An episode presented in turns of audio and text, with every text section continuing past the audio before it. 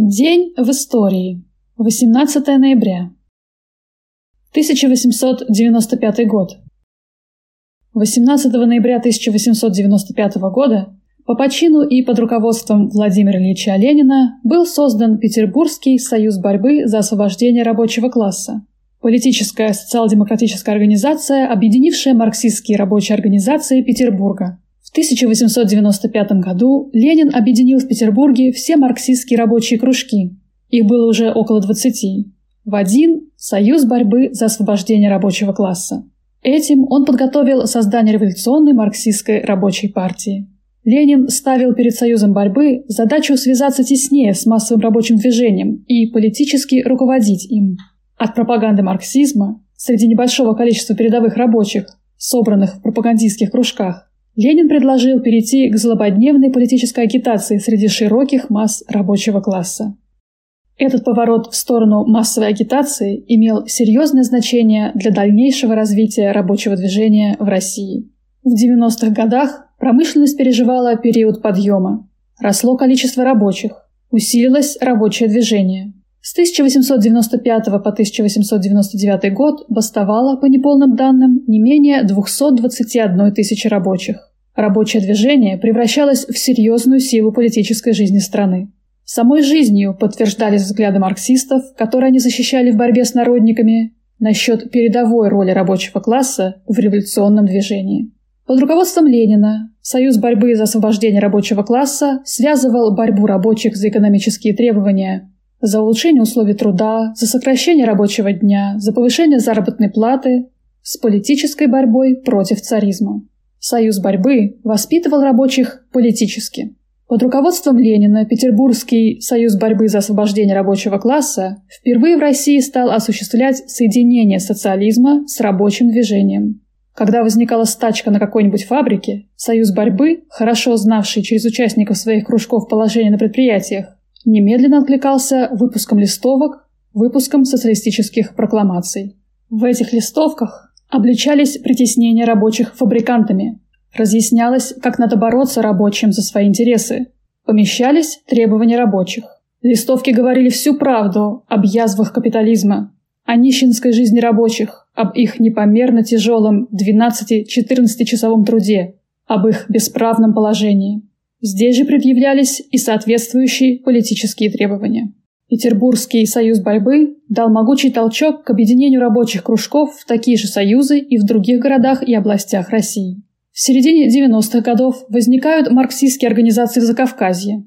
В 1894 году образуется в Москве Московский рабочий союз. В Сибири в конце 90-х годов организовался Сибирский социал-демократический союз.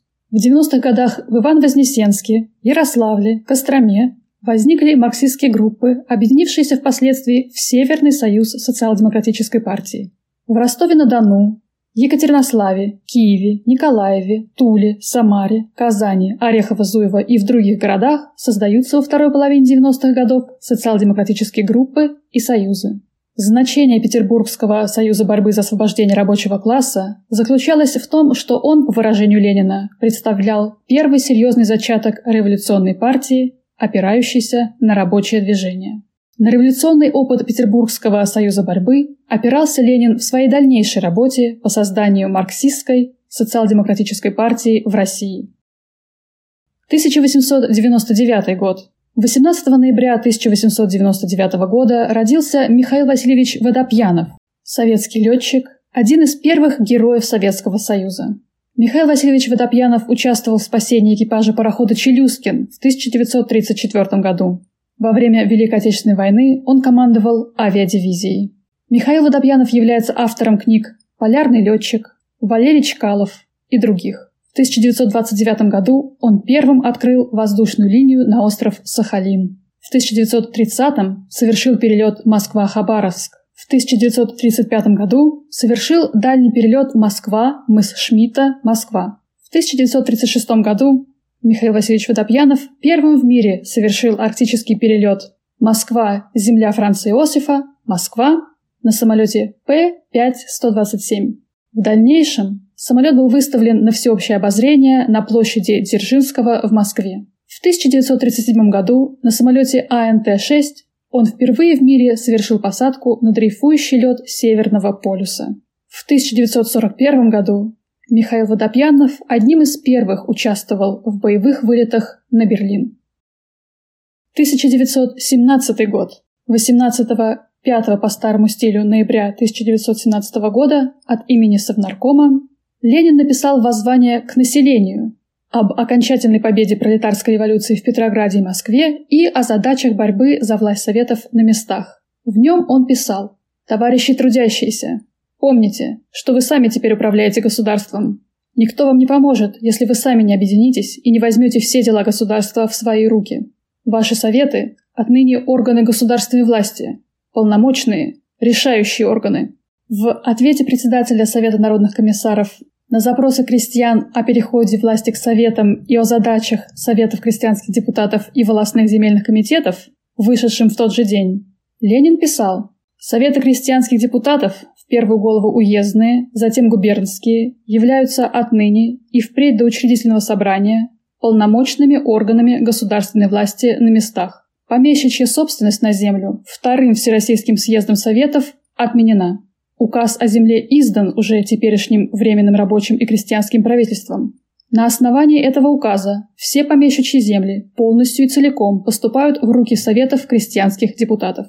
Волостные земельные комитеты должны тотчас же брать все помещичьи земли в свое распоряжение под строжайший учет, охраняя полный порядок, охраняя строжайше бывшее помещичье имущество, которое отныне стало общественным достоянием, и которое поэтому сам народ должен охранять.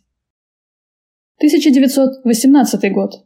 18 ноября 1918 года Латвия объявила о своей независимости.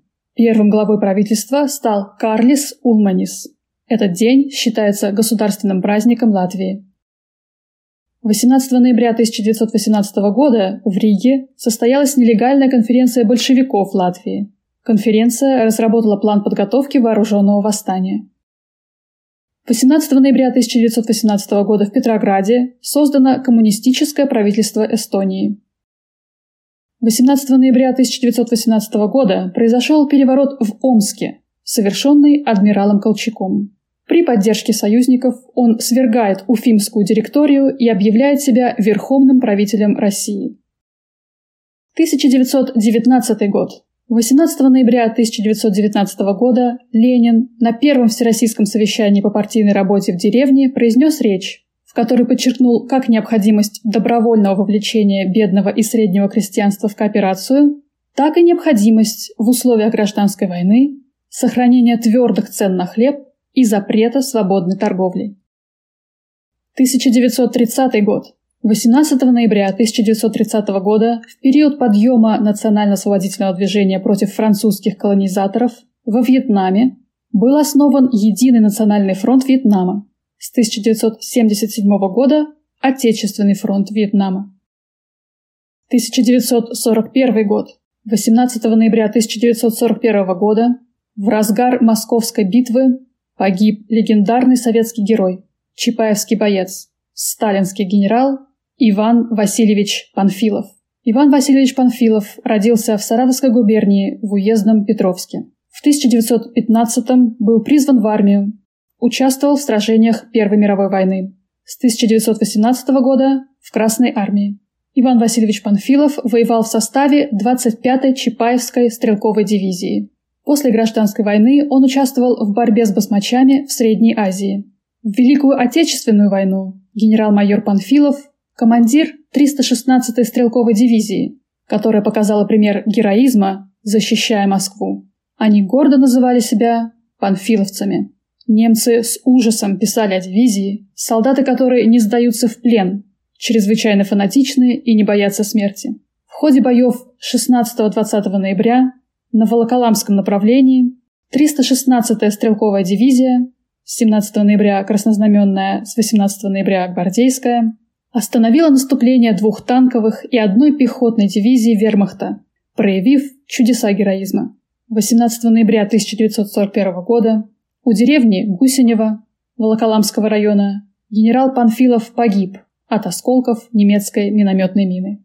Он умер на руках боевых товарищей.